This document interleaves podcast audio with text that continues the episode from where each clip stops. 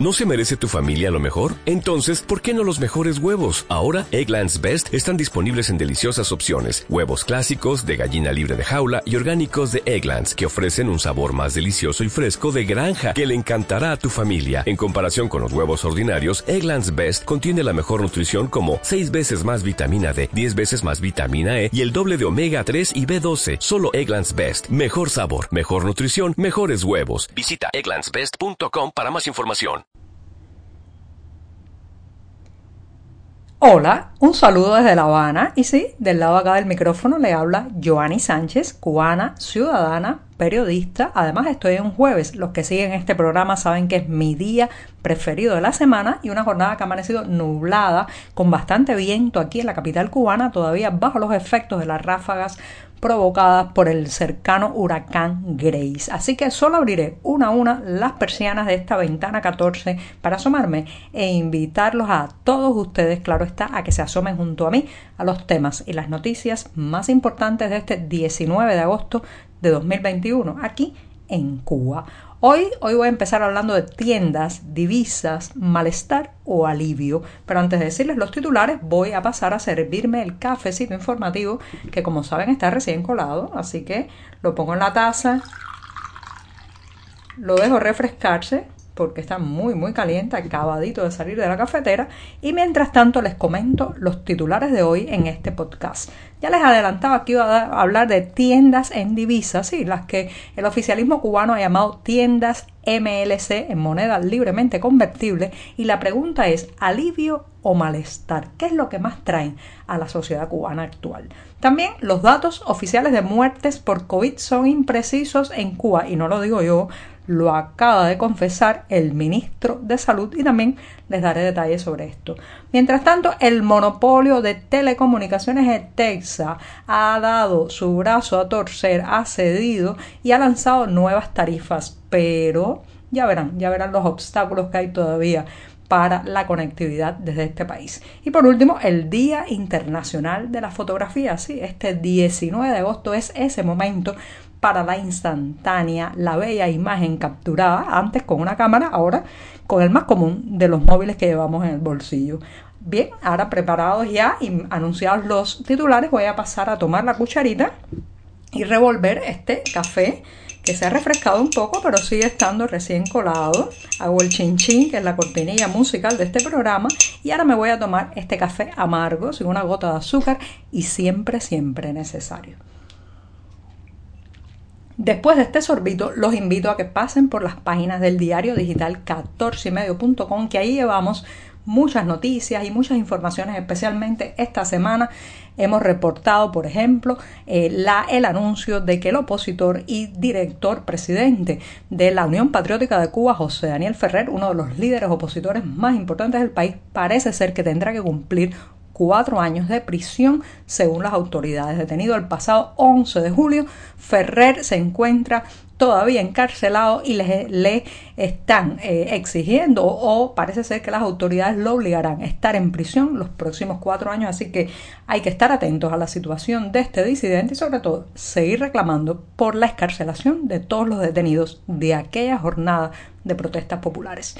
Dicho esto, me voy con el primer tema que tiene que ver con las tiendas en divisas. Ayer nos llegaban reportes a través de varios amigos de que en Ciego de Ávila, una, la provincia del centro de la isla, pues había habido eh, varios actos de ataque, eh, lanzado, o sea, lanzamiento de piedras contra las vidrieras o los cristales de una tienda en moneda libremente convertible. Sí, esas mismas que desde el año pasado pues venden en otra moneda no con la que nos pagan los salarios eh, productos básicos como alimentos y también insumos para el aseo eh, personal y para la limpieza doméstica. ¿Por qué estas tiendas han generado tanta molestia? No solamente, señoras y señores, porque se venden ellas en una moneda diferente. Usted necesita pues eh, tener dólares, euros o yenes japoneses en una tarjeta en divisas para poder comprar allí comida, lo más básico, ni siquiera hay artículos de alta gama como el oficialismo anunció inicialmente. No solo por eso, es porque además junto a la aparición de estas tiendas se ha ido secando poco a poco el suministro de los mercados en pesos cubanos. Entonces, por un lado, es un contraste entre lo que te encuentras en los anaqueles, lo que ves en las vidrieras, lo que encuentras en las carnicerías de estas eh, tiendas en moneda extranjera y por otro, lo que se puede comprar o adquirir con el triste peso nacional. Pero por otro lado, estas tiendas en divisa se han convertido en los grandes suministradores del mercado informal o mercado negro. Hay gente que ya ha hecho una profesión de comerciante que incluye hacer las colas para estas tiendas en divisas, comprar y revender después en las redes clandestinas de comercio. Por tanto, al final muchas familias terminan accediendo a esa mercancía, pero claro, con los precios muy multiplicados porque allí en el precio total en el mercado negro se suma la cola, la espera y también pues el cambio, la tasa de cambio entre el dólar y el peso cubano, que no tiene nada que ver, absolutamente nada que ver con el cambio oficial de 1 a 24. Así que por un lado son odiadas, vilipendiadas y generan un gran malestar, pero por otro lado son el respiro para muchas familias poder tomarse un vaso de leche, comerse unos frijoles, sí, unos frijoles en este país donde la cultura culinaria incluía ese plato casi como algo algo preconcebido, básico, algo que nunca debía faltar. Y también pues eh, para eh, muchos productos para niños, por ejemplo, ayer hablábamos aquí de los pañales desechables, eh, de productos básicos como un biberón, en fin, estas tiendas son odiadas por un lado, pero además por otro genera un alivio porque al menos permiten la el tránsito, el flujo de algunas mercancías desde sus anaqueles hacia el mercado negro. De todas maneras, la ira popular que se volcó el pasado 11 de julio justamente contra estos mercados que consideran una injusticia, un apartheid comercial y económico, una ofensa al pueblo cubano que ahora para poder adquirir los productos más básicos depende del extranjero. Y no solamente del extranjero, señoras y señores, depende justamente de aquellos que fueron tan vilipendiados y tan acusados de gusanos cuando decidieron emigrar de esta isla. Fíjense, fíjense las ironías de la vida, las ironías que ha marcado el tiempo en este país que aquellos, aquellos gusanos de antaño, como dice la frase, han terminado convertidos en las mariposas que pueden proveer de divisas a las familias para comprar en las pocas tiendas de este país que tienen algún tipo de suministro. Por eso es de entender que esa molestia popular se exprese en actos como el que vivimos o vimos ayer en Ciego de Ávila, que la gente emprende contra las vidrieras, eh, pues también hemos conocido de casos que escriben frases antigubernamentales en las fachadas de estos comercios y eso es algo muy difícil de contener porque para los cubanos tiendas en MLC tiendas en divisa, se ha convertido en un sinónimo del descalabro de este sistema y también de la injusticia monetaria que vivimos. Bueno, me entendí un poco en el primer tema, así que me voy a dar el segundo sorbito del día. Rapidito porque de las tiendas me voy a los hospitales. Pues resulta que finalmente, finalmente, después de muchos testimonios, quejas y críticas, el ministro de Salud cubano, sí, ese mismo José Ángel Portal Miranda, ha admitido que los datos oficiales sobre fallecidos por COVID-19 en este país son imprecisos. Imprecisos no, señor, son maquillados, falsos, manipulados.